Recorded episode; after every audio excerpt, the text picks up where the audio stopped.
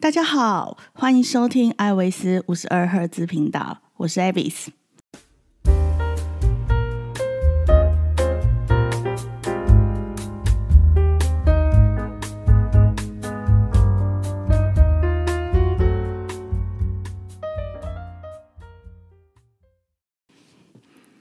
哎，你有邀请码吗？什么邀请码？我要开房间用的。什么开房间？现在是大白天了，你跟我讲什么？哎，你不要搞错，是手机上面开房间。什么？手机上面可以开房间？对啊，而且一定要 iPhone 才可以哦。什么？为什么只有 iPhone 可以？我自己听的都觉得很好笑哈！大家好，我们来讨论一下吧。这个在过年前啊，就是风靡整个台湾，导致每个人的脸书上面呢，常常会出现说“跪求邀请码”，我需要邀请码这样的字眼出现哈。到底它是一个什么样的东西呢？为什么大家会说我要在上面开房间？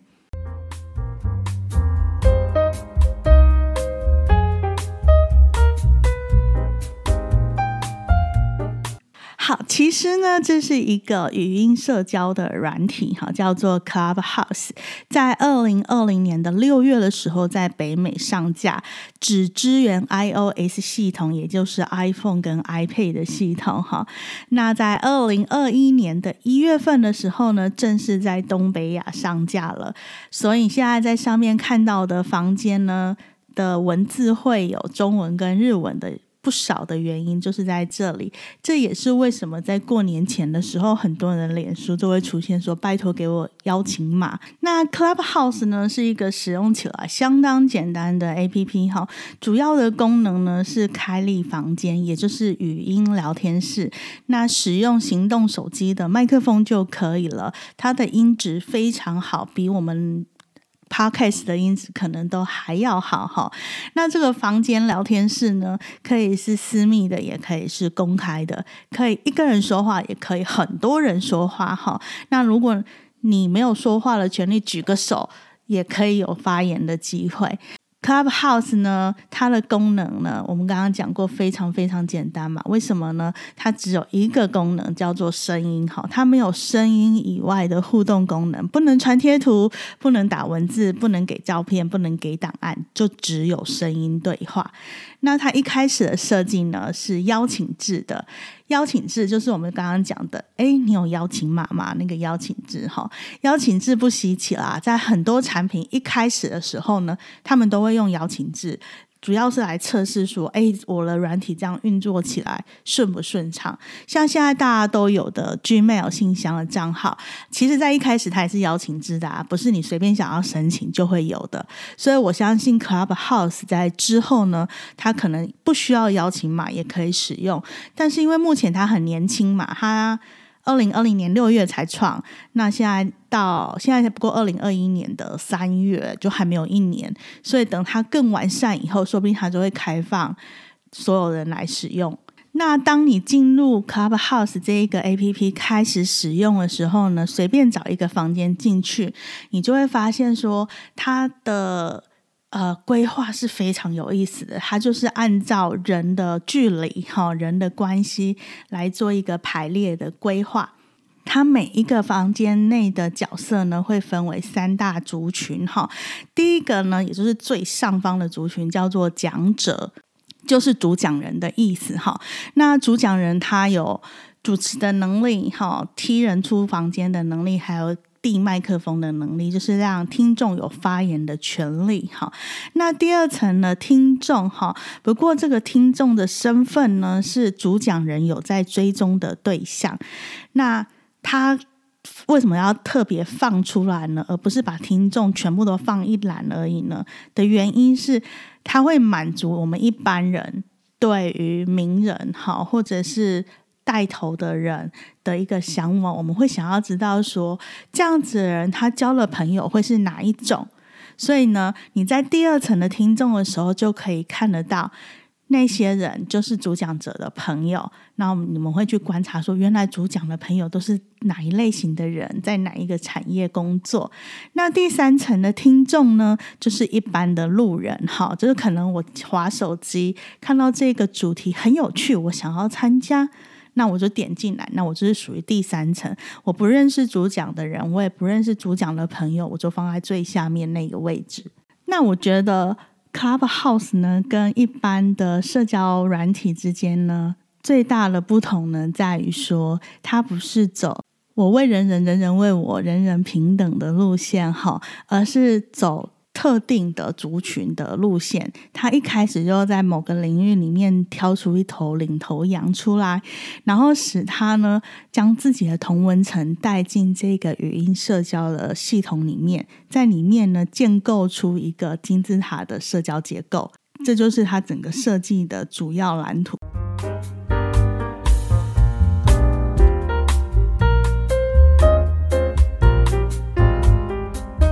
现在来跟大家分享一下我自己使用 Clubhouse 的经验哈。其实我在过年之前呢就已经加入 Clubhouse 了，那就是感谢我们 Podcast 的群主呢协助拿到邀请码，没有我想象中那么困难。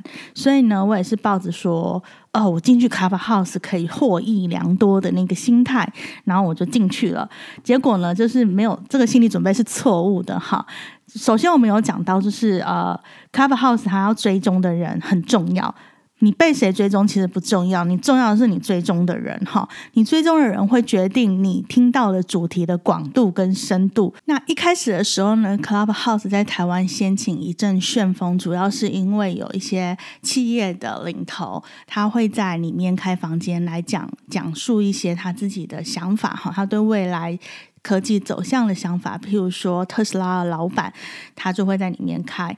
那呃，有一些带头的名人，比如说是像百灵果他们，他们会在里面讨论一些比较呃人权方面的问题呢。那那时候，因为对岸还没有禁止这一个语音软体，所以就很多华人，两岸三地的华人呢，会进到那个房间一起来讨论。那言论呢，是真的没有尺度。在过年前的时候呢，Club 的声，Clubhouse 的声势呢一直高涨。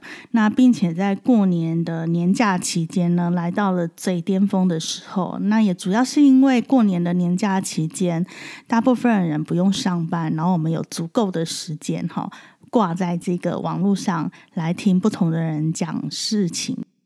好，那但是呢，如果说这些名人都不在上面开房间讲话的话呢，那剩下来就剩下许多的 KOL 啊，或者是网络名人、明星、歌手等等会主持房间。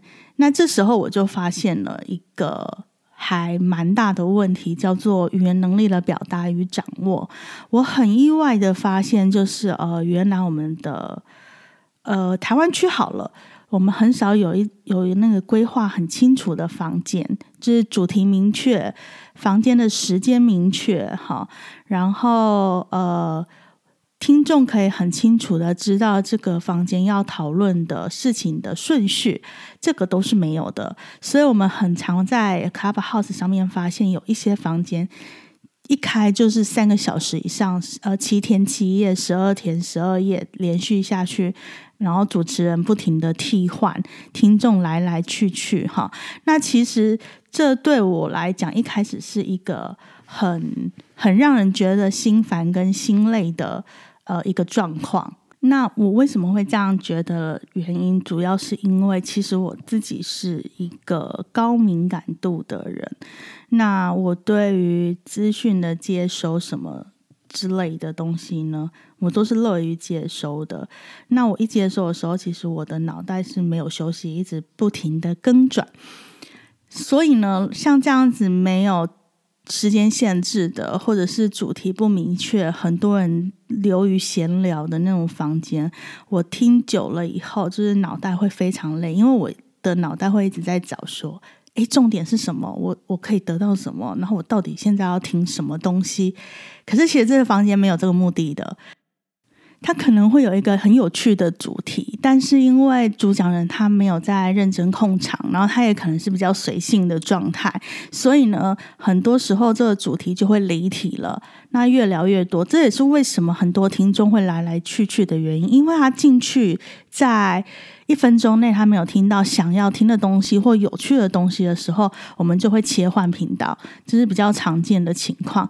那高敏感度的人，如果长期在这种环境下以后，像我们切完这个软体，就会觉得。很烦躁，然后心情很不好，所以后来呢，我就会去寻找一些房间，它是有时间限制的，它甚至有很明确的告诉我，它这个主题讨论的大纲是什么，他们第一点要讨论什么，第二点要讨论什么，那这也给了我一个灵感，在我使用了 Clubhouse。第三天还是第四天的时候呢，我发表了一篇文章，就是我对 Clubhouse 这个软体很失望的地方。那其实现在讲起来，应该不是说对 Clubhouse 这个软体失望，而是对使用它的人在使用上面的方式。而感到失望，但是这是很个人的东西啦。或许有很多人会觉得说，我我没有要很精英的学习什么东西啊，我只只是想要上去上面拉比赛，这也可以。但是对于我来讲的话，如果我要花这个时间在上面，我真的是希望我可以得到一些什么东西。所以在第。一个礼拜之后呢，我有尝试要开房间了。那我自己开房间呢，从第一次开始我觉得很成功之后呢，之后的我陆陆续续又开了三次，到目前为止我总共开了四次的房间。那沿用的模式都是固定的，就是说我有很明确的主题。那在主题的后方，我一定会告诉所有人说，我这个房间就是开多久。一个小时、一点五小时或两小时，然后我绝对不超时。好，那我会把这个主题讨论的大纲写在呃。开房间的那个介绍表上面，那我在主持的时候呢，也会依照这个大纲来走。那主讲人的部分呢，我通常会把节目大纲列好以后，再去邀请主讲人，也确认主讲人有办法讲这些题目的大纲，我才邀请他。那这样子呢，主讲人也有时间来准备，依照大纲来准备要讲的内容。好的，现在主题有了，主讲人有了。主讲大纲也有了以后呢，我会提前一到两天呢就预约了这个房间。那追踪我的人或者是追踪主讲人的人呢，就会看到这个房间主题，他们会收到通知。哈，那大家就会有时间在那天那个时候排出时间来来听。那我觉得这也是呃，你可以确认到时候来这个房间听的人，他是真的。对这个主题有兴趣的，所以他才来听的。我就依照这样子的模式呢，开了四次房间。我有观察到的就是，呃，我的房间人数呢，他们从一开始听的时候到离开的时候呢，观众呃听众的粘着度很高。也就是说，不会有一般房间听众进进出出的状况。当然也是会有人出去，但是平均下来。每一次的房间中途离席的人大概都不会超过五位，那大部分人都会从头听到尾，所以在最后我们开放 Q&A 的时间的时候呢，其实听众们的发问呢也是非常踊跃，而且呢问的问题真是言之有物。那这样子的房间呢，我觉得。我收到最大的鼓励是，呃，有一些听众在房间结束之后会私讯我说，他们觉得房间内容呢，谈话的内容含金量很高，可不可以录音下来？那这个是我视为对我们开这个房间呢最大的一个恭维。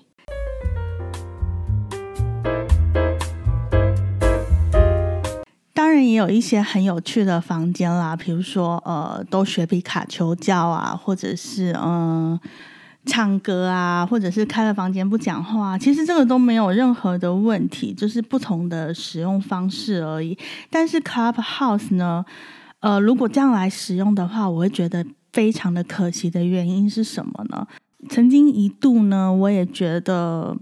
Clubhouse 呢是很很讨厌的一个软体。那在我成功的开过四次房间的主题探讨之后呢，我发现呢，呃，大家可以使用 Clubhouse 的原因哈。首先，我认为口语表达能力呢，跟写作能力是永远不会过时的能力。不管世道怎么变演变，世界怎么变化，这两样哈，你只要人跟人有互动，它永远都需要存在。